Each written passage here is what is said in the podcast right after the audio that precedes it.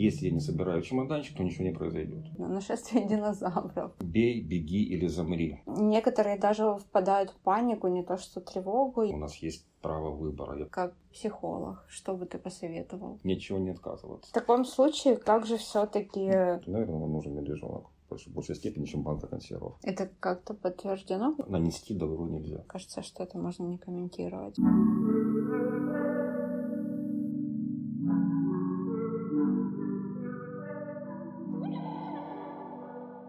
Привет! Вы слушаете подкаст «Нормальным быть противно». С вами я, Екатерина Соловей. И я Олег Соловей. Прежде всего, мы хотим поблагодарить вас за отклик.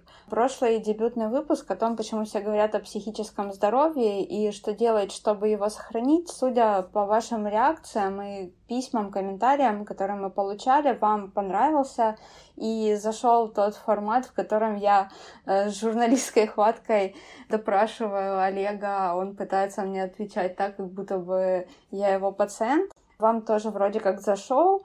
А, Надеюсь, что ближайшем будущем э, мы вас не разочаруем, будем становиться все лучше и лучше. В общем, оставайтесь с нами. И тема нашего сегодняшнего выпуска «Война». Мы будем говорить о том, как избавиться от навязчивой тревожности и уберечь нервы на фоне обострения отношений Украины и России. Понятное дело, сейчас все боятся возможного полномасштабного военного вторжения, и, конечно же, это не способствует психическому здоровью. Ну, Вопрос сложный, вопрос тяжелый, и мы как бы так изначально договаривались, чтобы э, как бы так политическую ситуацию, если касаться ее, то не очень в нее как бы погружаться. Но я понимаю, что это, в принципе, наверное, будет сделать проблематично, да и не нужно, наверное. Вот поэтому мне кажется, что это не столько вопрос, а сколько такой своеобразный экзистенциальный вызов, который мы сейчас все испытываем, то есть вызов нашему существованию. Я просто помню э, 91 год, когда мы только образовались, ну, как мы сейчас и есть Украина. Я помню 2005 год, когда мы поняли, что у нас есть право выбора. Я помню, э, естественно, 2014 год, когда мы отстояли этот выбор. А сейчас, оказывается, есть силы, которые ставят под вопрос просто наше существование. Нашу идентичность, наш язык. Я э, носитель украинской мовы. Ну, я могу, именно поэтому я могу говорить на любом языке, на котором посчитаю нужным и удобным для себя.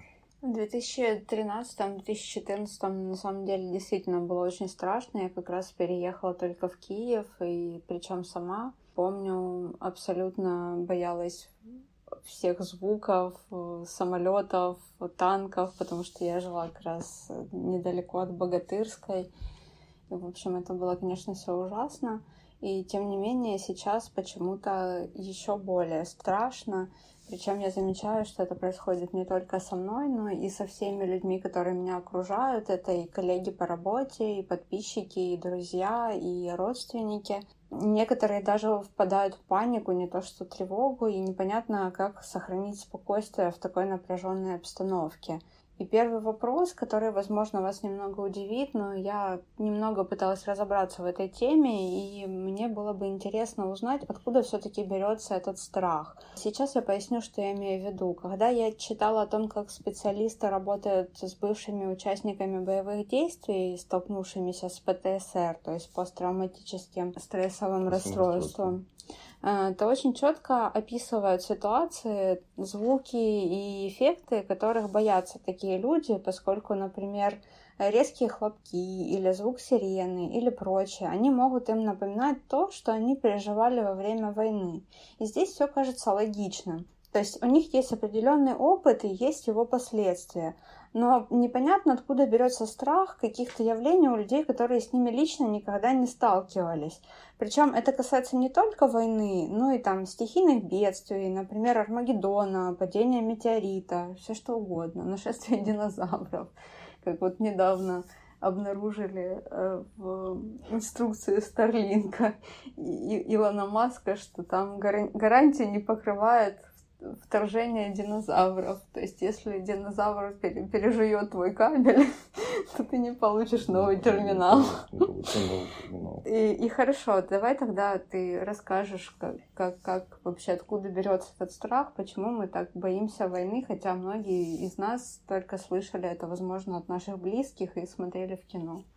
Я даже не знаю, как сейчас вот э, повернуть способ подачи информации, к которому я привык, который ты всегда критикуешь, в том плане, что каждый конкретный случай нужно рассматривать конкретно, везде свои причины. Я думаю, что сейчас мы имеем в виду... Ну, все-таки ты... это какой-то массовый... Да, это, это массовое, массовое явление. Обрати внимание, мы сейчас, в принципе, в большей степени реагируем не на сами события, потому что мы, мы на них прямую реагировать не можем. На, на новости. Могут, да, на них могут реагировать только люди, которые непосредственно находятся, вот наши там бойцы, герои на линии соприкосновения. Да, они знают, они видят, они это чувствуют, они это слышат. Ну, Мы... и их, наверное, родственники, которые непосредственно... К большому сожалению, да, которые, которым иногда приходится переживать там трагедии. Вот. Мы же получаем это все, всю эту информацию со средств массовой информации, естественно, поданную определенным образом, усиленную, скажем так, нашими какими-то дополнительными страхами и э, переживаниями, разговорами друг с другом, какими-то фантазмами, фантомами, которые в каждом из нас живут, с которыми, с которыми мы приходим в этот мир, которые, собственно говоря, являются результатом нашего опыта, предыдущих каких-то там событий. И все это может разворачиваться и разворачиваться и представляется именно в таких вот картинах. Да. В принципе, да, и вот даже когда самые такие распространенные советы, как избавиться от тревоги, то, что я читала на просторах интернета, это э, первое как можно меньше читать новости.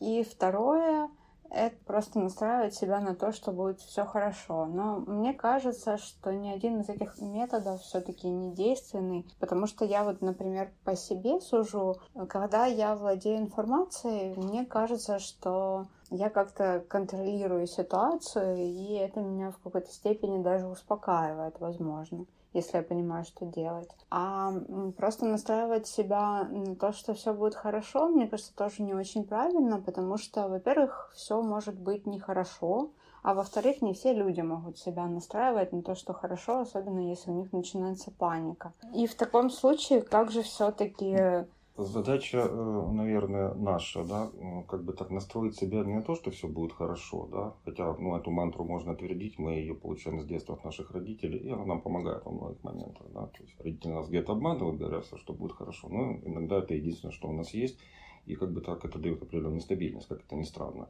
А в том плане, чтобы мы были готовы к тому, чтобы что-то произошло, чтобы мы обладали каким, какой-то готовностью. И здесь, собственно говоря, тревога нам нужна как такой пусковой механизм для того, чтобы мы начали действовать.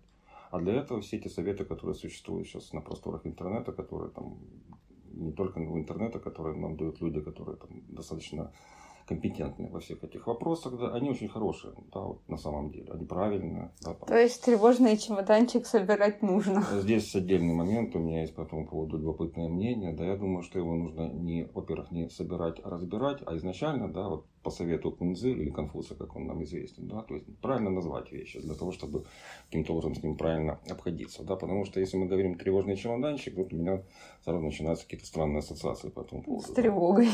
Связанные с тревогой, связанные со старухой шипоклятой, еще чем-нибудь таким, да, не очень хорошим, да, не очень, не очень простым, не очень таким честным и правдивым, да.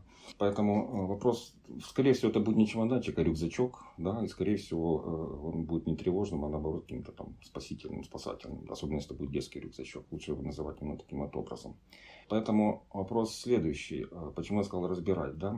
Я думаю, что вот наше прошлое, и советское прошлое, да, и, собственно говоря, уже нынешнее недалекое прошлое украинское, нам дало общение и опыт тот, что у нас на самом деле, если хорошо поскрести по сусекам, у каждого есть дома вот, распределенный по всем местам квартиры там тревожный чемоданчик. Да. Если хорошо порыться, он есть, у каждого есть. Да, на самом Пускай деле не очень хороший, но он есть как минимум аптечка и собранные в одном месте все документы. Да, поэтому что мы можем делать полезного? Там, восполнить эти э, запасы, если там чего-то не хватает, а просто, просто чтобы они были. Почему я говорю именно так, не собирать чемоданчик? Да? Многие люди не собирают его по одной простой причине, потому что вот сама ситуация, да, вот такая вот э, непростая, да, она заставляет нас испытывать, скажем так, так называемая первичная защита. Ну, допустим, защита отрицания, да, то есть э, и соответствующее магическое мышление. То есть, если я не собираю чемоданчик, то ничего не произойдет. У меня как раз работает наоборот. Вот я не знаю, наверное, это, как ты любишь говорить, э, у всех индивидуально, потому что я, например, всегда для того, чтобы получить хороший результат, всегда готовлюсь к худшему. Это у меня с детства, возможно, это связано с каким-то моим личным опытом, ну, например, экзамены, какие-то медицинские обследования и всякие другие связанные со стрессом события в жизни, я всегда готовилась к плохому, говорила, я там не сдам, или там все будет плохо и так далее. То есть мысленно себя пыталась подготовить к ситуации, что же будет, если я там не сдам или там меня найдут какую-то неизлечимую болезнь, и дальше, когда происходило, собственно, хорошее положительное событие, оно пока что всегда фу фу фу происходило хорошее, то тогда, ну, все хорошо. Да, и тем не менее, самое главное не то, что мы думаем, там, хотя это тоже важно, и то, что мы переживаем, а то, что мы делаем и то, что происходит. То есть у это нас, какой-то определенный ритуал вне у нас, зависимости. У нас дома триорный чемоданчик собран по образу и подобию, то, как я говорю. Ну да. Вот сам, само понятие тревожного чемоданчика. Вообще он нам нужен для того, чтобы э, была возможность, особенно первые дни, как-то выжить, да, сохранить жизнь. Он для этого э, и нужен, да, или поддержать жизнедеятельность, для того, чтобы можно было принимать даль- дальнейшие решения. Я бы рекомендовал э, начать собирать этот рюкзачок с какой-нибудь игрушки или чего-нибудь очень важного, что, что у каждого есть. Такой символ определенный, да, который который важен для каждого человека. У каждого он свой. Если это, тем более, если это ребенок, так однозначно, если у него есть игрушка, он подходит к вам с этой игрушкой, просит положить, это в первую очередь нужно ложить. Я сейчас задумалась, что бы я могла взять. Разве что двухметрового медведя. Двухметрового медведя или то маленького львенка, которого накануне Нового года ты куда-то спрятала, мы его не можем найти. Вот его нужно найти обязательно. Вот в чем наш, наша проблема в тревожном чемоданчике. Эта вещь очень важная, да, она э, заставит или даст нам возможность всегда возвращаться к чему-то, когда мы будем куда-то там, если, если так так случится ситуация, мы будем переживать какие-то трагические ситуации, она всегда нам даст право и возможность быть самими собой. В моем тревожном чемоданчике всегда будут конфеты. Тогда я буду собой. Наверное, все рекомендации, которые есть по этому поводу, да, по поводу там, выживания, по поводу там, сохранения себя, по, по, по поводу там, спокойствия близких в, непрост... в это непростое время, они очень важны. Но мне кажется, что еще очень важно не просто выжить, а остаться человеком. Да? Вот простой пример, да, ну вот вы, вы оказываетесь, предположим, там, в бомбоубежище, да, рядом с вами там несколько человек, которых нет тревожного чемоданчика. Они его потеряли по дороге, да, там, них отобрали другие добрые люди, да, там, предположим. Вот. Вы поделитесь э, своими запасами или будете там каким-то образом ждать времени, пока, пока они этого видеть не будут. А все эти вопросы, они все равно будут подниматься так или иначе. Мне кажется, что вот, как, как я говорил, медвежонок у вас в рюкзачке, да, он вам поможет остаться человеком, да, и после всего то, что а в любом случае все заканчивается, и мы потом каким-то образом будем со всем этим разгребаться. Так вот, если мы хотим со всем этим разгрестись, остаться людьми, остаться, остаться нацией нормальной, да, развиваться дальше, да, то, наверное, нам нужен медвежонок в большей, степени, чем банка консервов. Хорошо. Важно ли на самом деле готовиться физически? Э, сейчас очень популярны тренинги на выживание. В основном они рассчитаны на женщин, как менее физически подготовленных, хотя не факт, конечно же. И, как правило, они включают изучение техник самообороны и курс медпомощи, ну, что-то такое базовое. То, что мы в школе все проходили, но все забыли благополучно. Некоторые даже предлагают э, обучение обращению с огнестрельным оружием. Вот с твоей точки зрения, такая подготовка поможет чувствовать себя увереннее морально?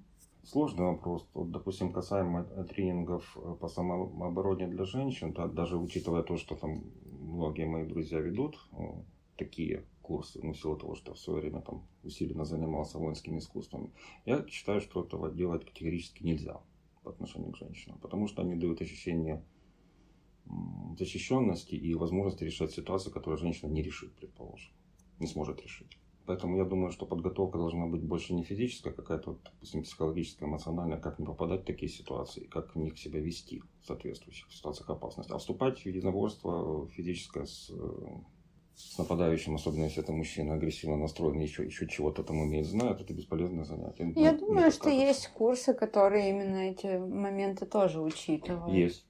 Есть неплохие курсы, еще раз повторю, есть очень квалифицированные э, люди, с которыми я лично знаком. Но это мое личное мнение.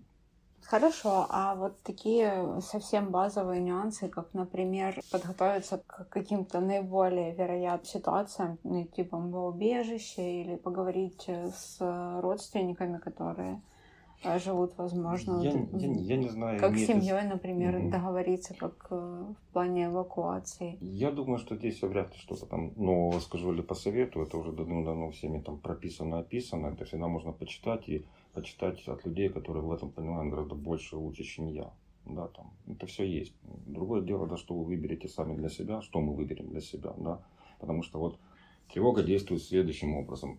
Бей, беги или замри. Да, что, какой, какой способ поведения мы выберем в этой ситуации. Да? Как мы будем себя вести? Будем ли мы активно сопротивляться или обороняться? Если у вас силы да, там, активно противостоять, допустим, вооруженной агрессии. Или вы примите решение там затаиться на какое-то время, да, для того, чтобы собраться с мыслями, силами, предположим. Или вообще просто испугаетесь и затаитесь. Или вы будете убегать на самом деле. И все это имеет значение для выбора каких-то таких вот тактических моментов. Вообще важно научиться, наверное, оценивать ситуацию правильно. То есть не пытаться как-то действовать по какому-то суперплану, а пытаться просто оценить свои Да не силы только ситуацию оценивать, а оценивать еще там свое состояние, свое настроение, свои, ну, свои возможности. Можно много сейчас наговорить построить какие угодно планы, а будет совсем по-другому. Я, допустим, вот не сильно боюсь бомбардировок, таковых сейчас, да, а вот э, всевозможные лагеря перевоспитательные, да, которые уже сейчас об этом говорится, да, или там оккупационная администрация, меня вызывает каким-то образом там неудовольствие, скажем так, мягко скажем. Ну, понятно. У нас, мне кажется, это исторически даже сложилось. И что- исторически, и это немножко другие угрозы, да, потому что угроза идентичности, да, то есть угроза тому, что я человек такой, какой я есть, она гораздо более глобальная, чем просто угроза смерти, которую, ну, соб- собственно говоря, мы каждый день испытываем, выходя на улицу. И рано или поздно столкнемся, да, я согласна. А что касаемо новостей, как ты считаешь, нужно быть в курсе повестки дня, как-то ее фильтровать или читать разные источники и пытаться выработать свою? Мы сейчас, ну, мы, а, значительная часть людей, молодых людей, живет в смартфоне. Да, поэтому как ты будешь фильтровать эту часть? Единственное, что как американские коллеги, они советуют, если уж совсем не умоготу, да, то хотя бы делать это не чаще одного раза в час. Заходите, чтобы смотреть новости. Я бы еще сюда добавил, что надо выбрать все-таки каким-то образом э, источники информации, которые ну, более-менее авторитетны. И опять же, возможно, сейчас нарвусь на критику и твою, и людей, которые будут это слушать. Это должны быть государственные органы. Обязательно должны быть государственные структуры. Как бы мы ни относились к этому, это единственная, собственно говоря, инстанция, которая несет такую родительскую функцию по отношению к нам. Хорошую, плохую, неважно, но это единственная инстанция, и которая будет обладает, наверное, самой полной информацией. Да, она обладает самой полной информацией. Обрати внимание, вот все статистические опросы, которые сейчас ведутся, вот они какие-то ну, такие вот очень своеобразные, но у нас люди армии доверяют. А, а армия это государственное объединение, оно очень Ну, авторитетное. Ну и тем более, мне кажется, здесь позитивную, скажем так, нотку придало то, что она в большей степени контрактная, и туда идут люди не отбывать, а все-таки защищать в большей степени. То есть люди, которых я знаю, во всяком случае, возможно, это мое личное мнение, и из моего окружения, которые действительно служат, они туда шли с определенными моральными установками. Ну, естественно, это немаловажно. И немаловажно то, что у нас многие люди прошли уже определенно, обладают определенным опытом, как, э, как воинским, так и около воинским, да, там, и волонтерским опытом обладают. Я обладаю волонтерским опытом. Да, мы Э, все, наверное. Ну, наверное, сложно уже найти, поэтому как бы так Хотя, наверное, для людей, которые родились вот, ну, или повзрослели после, скажем так, 2013-2014 года, им как-то, наверное, сложнее. Люди, которые повзрослели после 2013 года, им по сколько лет этим людям, которые уже повзрослели? Ну почему? Им сейчас может быть э, уже там... По 7-8 лет, да, уже пошли в школу, я с тобой согласен. Нет, я говорю, не родились, а повзрослели. То есть, если им там было, допустим, 10 лет, а теперь им тогда уже Ну, да, здесь я согласен. А, Я, кстати, еще читала рекомендации. Люди, которые э, работали с американцами, которые боялись терактов и э, всевозможных э, военных действий со стороны Ирака или Ирана. С кем там у США конфликт? Я могу просто пошутить по этому поводу. Сложно представить, с кем у США не было или нет конфликтов. В общем, Мировой гегемон, они отстаивают интересы и свои, и интересы демократии по всему миру. Так традиционно появилось, наверное, в этом что-то есть. В общем, не суть важно. Значит, им давали такие рекомендации по поводу прочтения новостей, э, вернее, ознакомления с новостями, то есть не смотреть, э, допустим, телек или там интернет, не листать страни... ну, как бы картинки, а больше читать, то есть меньше визуализации, чистые факты. Как, что ты думаешь, что может помочь? очень неоднозначный вопрос, потому что есть люди, которые вот лучше воспринимают информацию зрительно, а есть люди, которые лучше воспринимают информацию на слух, предположим. Ну, тут имеется в виду, что если ты это читаешь, а не смотришь картинку и представляешь, то тебе не так страшно. Да не, не так. Есть, э, еще раз повторюсь, есть люди, для которых, которые лучше не просто видят или слышат, а они это основной вход э, информации в них вообще. Я вязал, да. Я на самом деле даже когда читаю, я это все равно представляю в голове, и, возможно, мои картинки будут еще да. ужаснее, чем... Да, поэтому тут ничего не могу сказать по этому поводу. Наверное, опять же, в каждом конкретном случае нужно смотреть. Из других рекомендаций еще принимать участие в политической и социальной жизни. И вот, например, у нас, я знаю, для людей с военной или хорошей физической подготовкой и крепким здоровьем есть возможность вступить в тероборону. Как ты думаешь, это может как-то тебе придать какую-то уверенности в себе? Я думаю, что э, любые объединения, где есть сильные духом телом люди, и мало того, они объединены какой-то общей целью, общей идеей, да, в данном случае идеей там, защиты своей страны, своей родины, своих близких, да, это в любом случае это хорошо, естественно, будет. Единственное, я хочу добавить, что в тероборону могут вступать не только физически крепкие, там, мужчины и все остальное, это может в принципе, любой желающий человек, который хочет. Насколько я знаю, женщины пользу. тоже могут. Естественно. И там научат и обращаться любого, с оружием. Причем и... любого возраста, что если ты сможешь удержать автомат, ты его получишь. А как ты считаешь, это важно? Ну. Это сплачивает нацию, да, это сплачивает, конечно же, важно. Одно дело, что мы будем сплачиваться, собирая тревожные чемоданчики, другое дело, что мы будем сплачиваться, ну, обороняя да. страну. Это разные, ну, как это... Более высокий уровень защиты себя и окружающих, я согласна. Э, ну и, конечно же, есть еще такое такая рекомендация общая, это пытаться отвлечься на другие дела. Ну, с одной стороны, если ты не сильно нарушенный человек, и у тебя очень много дел, то, конечно же, тебя это очень сильно может отвлечь. Например, я знаю по себе, когда очень много работы, вообще ни о чем не можешь думать, ни о еде, ни о каких-то других базовых потребностях. Вот пока там дедлайны диктуют свои условия. Но, а если человек, допустим, ну, насколько вообще ты к этой рекомендации относишься э, хорошо, потому что мне кажется, что не все люди могут отвлечься, когда вот их поглощает тревога. Когда человека поглощает настоящая тревога, конечно же, он не может просто взять и отвлечься в этом смысл, да, если человек э, страдает тревожным расстройством сам по себе, да, так тут э, никакие рекомендации типа отвлечься, они, конечно же, не помогут, потому что проблема в другом, проблема серьезная, и э, Другое дело, если это э, тревожность вызвана какими-то такими событиями, да, и отвлечься обозначает, допустим, ну, каким-то образом регулировать общение с, средствами массовой информации, да, то это, наверное, может быть поможет. Так, ну, только в этом контексте. Угу. А переключиться на другую деятельность, когда у тебя навязчивый страх, ну, это, в принципе, невозможно по определению. А как справляться, когда у тебя навязчивый страх вот здесь и сейчас? Есть какие-то рекомендации, э, что делать Если в такой страх ситуации? навязчивый, как правило, это страх, не возникший вот именно по поводу ну, конкретных переживаний, которые, о которых мы сегодня говорим. Как правило, это какое-то какое системное расстройство, которое тянется уже длительное время, и, естественно, решить такими вот советами ну, мы не можем на самом деле.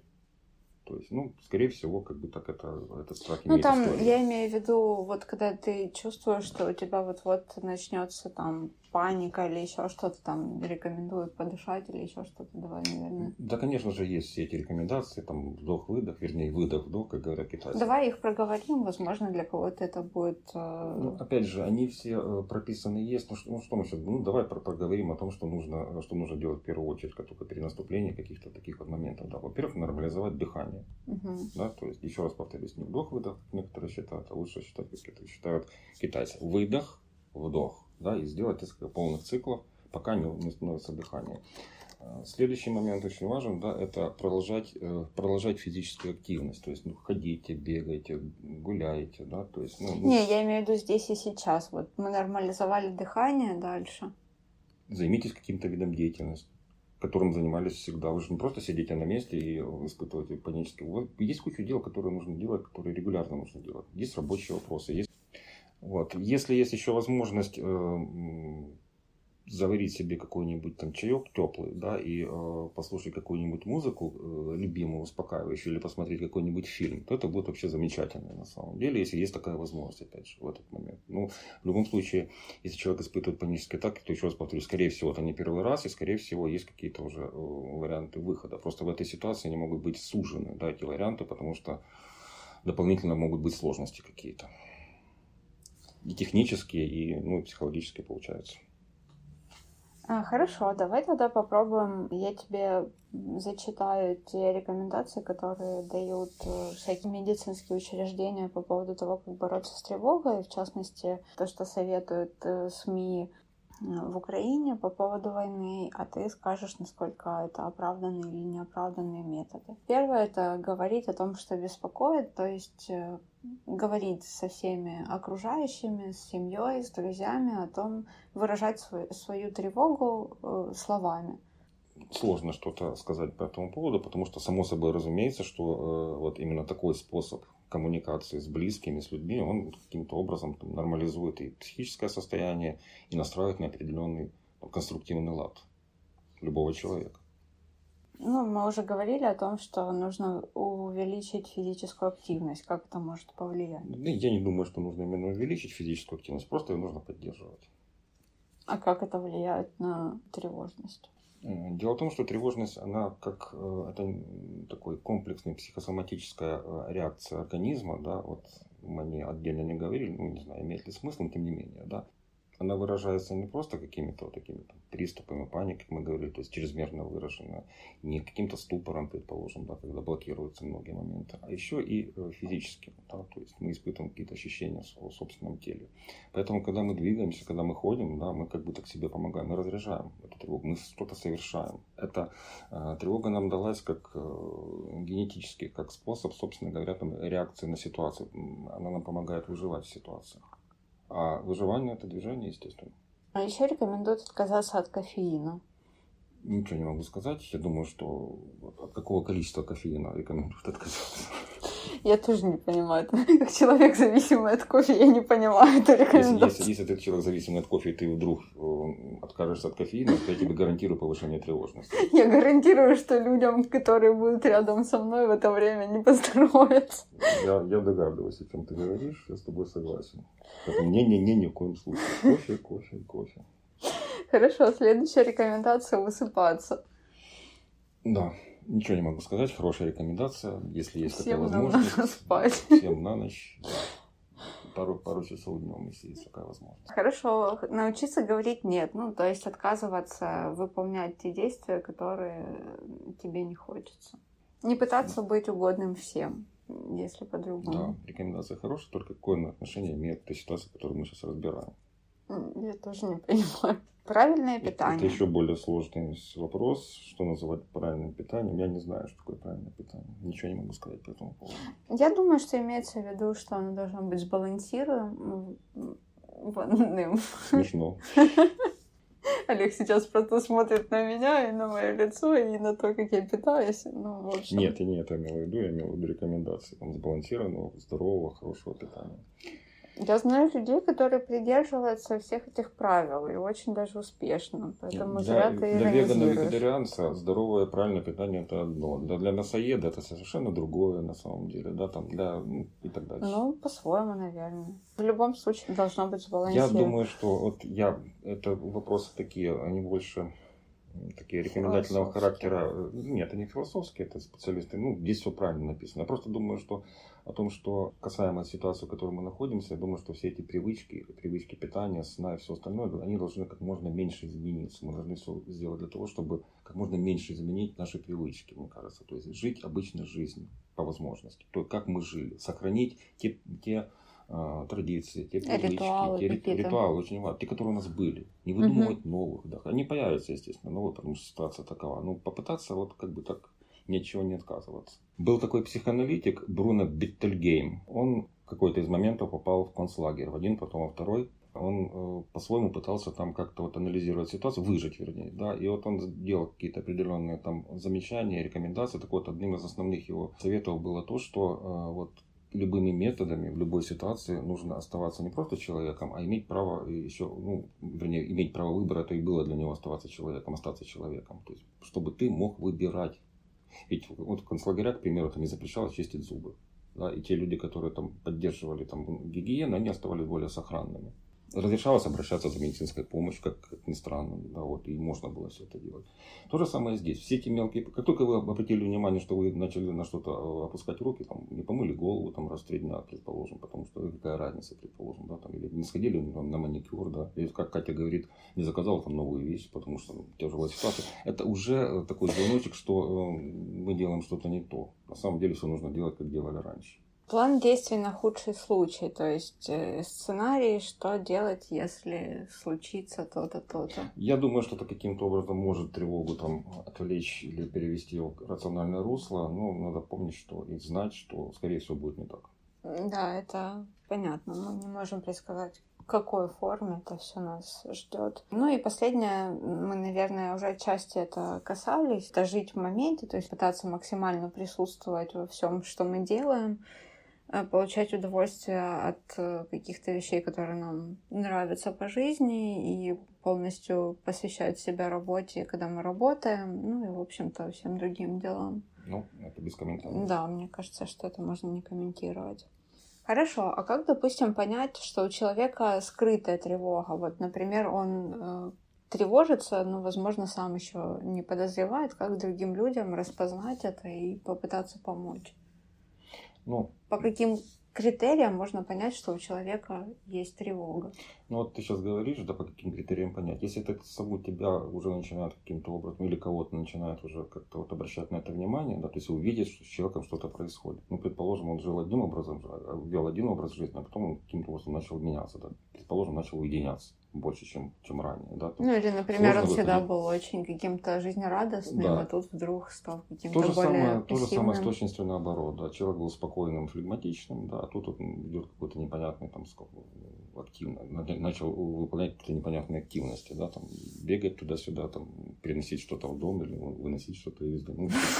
Это уже, по-моему, не про то. Я сейчас не шучу, я привожу, собственно, примеры, которые я хорошо знаю с клинической практики. То есть, ну, что, вы, что выносят из дома, если это не наркозависимые люди в попытке изыскать средства? Нар- наркозависимые люди – это люди больные, испытывающие страдания на самом деле. К ним так и относиться лучше. Хорошо. Нужно да, ли... как э, я не договорил, то как быть в этой ситуации, да, то есть, ну, если вы вмешаетесь в ситуацию, вы однозначно вызовете какую-то реакцию этого человека. Ну, это единственное, что вы можете сделать, это правильно. Даже если реакция будет негативная, да, вы уже начнете помогать, потому что Потому что человеку, наверное, любому человеку нужен какой-то контакт и какое-то понимание и присутствие кого-то, особенно в такие моменты. Ведь тот человек, который он с улыбкой на лице что-то делает, да, вы видите, что, что он делает что-то не то, да, находясь рядом с ним, вы позволите ему как-то вот остановиться, может быть, задуматься, да, или каким-то образом найдете к нему подход. А как вообще общаться с родными и близкими? Вот, например, у меня есть э, родственники, которые очень сильно переживают, как я могу помочь им если они сами не знают, как себе помочь. Ну, у меня, к большому сожалению, очень общие рекомендации по этому поводу. Ну, они, они это общие, но они работают. Из опыта говорю, что они работают. Вы должны быть в контакте с этим человеком. Звоните, пишите, напоминайте о себе. Вступайте... Показать, что они не одиноки. Да, вступайте в разговоры с ним. Мало, мало того, вы и себе, и им таким образом будете помогать, потому что ну, будете чувствовать какое-то единение друг с другом. Это очень важно. Стоит ли обсуждать с, с родными план эвакуации на тот случай, если вы, например, в разных городах или в разных точках города и так далее, то есть какие-то такие более тактические действия, или это наоборот еще больше может... Ну, у меня ответ тот же, если это каким-то образом может э, сгладить как-то тревожное проявление, если не у вас, то у ваших родных, то, конечно же, это можно делать, да, но еще раз, мое личное мнение, что это не будет работать на практике на практике, э, реально практике не будет работать, а тревогу может успокоить. Ну, так. Ну, в нашем случае сейчас самое главное успокоить тревогу, поэтому берем на вооружение. Ну, чтобы ты просто не обманывалась тем, что проговорив это, ты решила все вопросы. Как быть с теми людьми, которые не очень верят в то, что возможна война и так далее? На самом деле, э, Центр Разумков проводил недавно исследования, и приблизительно поровну разделились мнения людей. Одни считают э, угрозу реальной, то есть где-то около 45%, и где-то 43,7% считают, э, что все будет хорошо. Если среди близких людей есть тех, кто отрицает происходящее, возможно, даже на нервной почве, то есть это как степень защиты какой-то, стоит ли пытаться с ними вести беседы и призывать подготовиться к возможным неблагоприятным ситуациям или наоборот оставить их в покое в их вот этом вот таком защитном пузыре.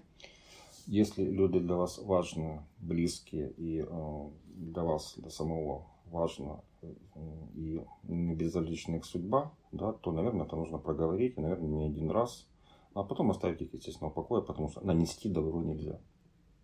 А стоит ли говорить о войне э, с детьми и как каким-то образом их готовить? Потому что, ну, я не знаю, честно говоря, есть ли сейчас в школах какие-то такие образовательные моменты.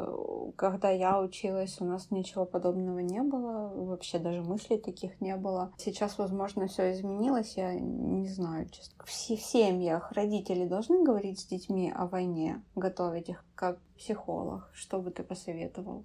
Я думаю, что, опять же, в каждом конкретном случае нужно смотреть конкретно. Да, есть семьи, в которых там об этом вообще не, не говорится, потому что, ну, потому что не очень актуально. А есть семьи, которые, там, допустим, настолько близко с этим связаны, в силу того, что то ли мама, то ли папа там связаны с фронтом впрямую, да, что не говорить об этом, в принципе, нельзя. И существуют программы, да, вот они вот прописано, не существует, да, ну, есть, с ними можно ознакомиться, как ребенка там подготовить ко всем этим всем необычным моментам в игровой э, манере, да, там все это есть. Я думаю, что это, конечно же, все это интересно и важно, и можно этим заниматься, может даже нужно этим заниматься. Но мне самое главное, что готовить детей нужно следующим образом, нужно готовить себя. Потому что ничего нет более стабилизирующего э, и э, помогающего для ребенка, чем вы, когда что-то наступает. Ребенок должен, наверное, Он понимать, что вы... и понимать, что вы главный, как, как говорят в американских фильмах, дурацкая фраза, но ну, очень, очень, очень хорошая, очень грамотная, что вы главный, вы знаете, что делать. Все, больше ничего не нужно. И напоследок я хочу спросить, возможно, это немножко дурацкий вопрос, но тем не менее, есть ли какие-то дополнительные рекомендации для людей, у которых и так есть проблемы с ментальным здоровьем, как им на фоне вот всех этих э, дополнительных тревог себя поддерживать? Я, я в двух словах на этот вопрос не смогу ответить в силу того, что э, есть э, такой опыт, и не только у меня, да, что некоторым людям из своих тоже пациентов, клиентов, да, вот наступившие события, они их стабилизировали. Им хорошо стало. Лучше стало, чем было до этого. Это как-то подтверждено какими-то научными исследованиями? Естественно, но я просто... в двух словах я об этом не объясню, конечно. Хорошо, тогда мы об этом поговорим как-нибудь в другой раз. Вот. Ну, а так я все-таки хотел бы вернуться с того, с чего мы начинали. Все технические и технологические моменты, которые существуют, я имею в виду, как поступать в такой ситуации, как собирать там эти тревожные чемоданчики или рюкзачок, там, рюкзачок помощи, как я сказал, лучше, наверное, все-таки так называть, да. Они существуют, они очень правильны. Но мне кажется, что очень важный момент сейчас все-таки является работа над своим самосознанием, то есть пониманием того, где мы находимся, какой момент времени, кто нас окружает, беспокойство о заботе о близких, о своих детях, да, о своей стране, они, размышления по этому поводу, они э, гораздо большей значительной степени успокаивают тревогу, чем, э, чем тревожный чемоданчик. На такой позитивной ноте закончим. Друзья, заботьтесь о своих близких, о своей стране. А мы с вами прощаемся. До новых встреч. Добра нам всем.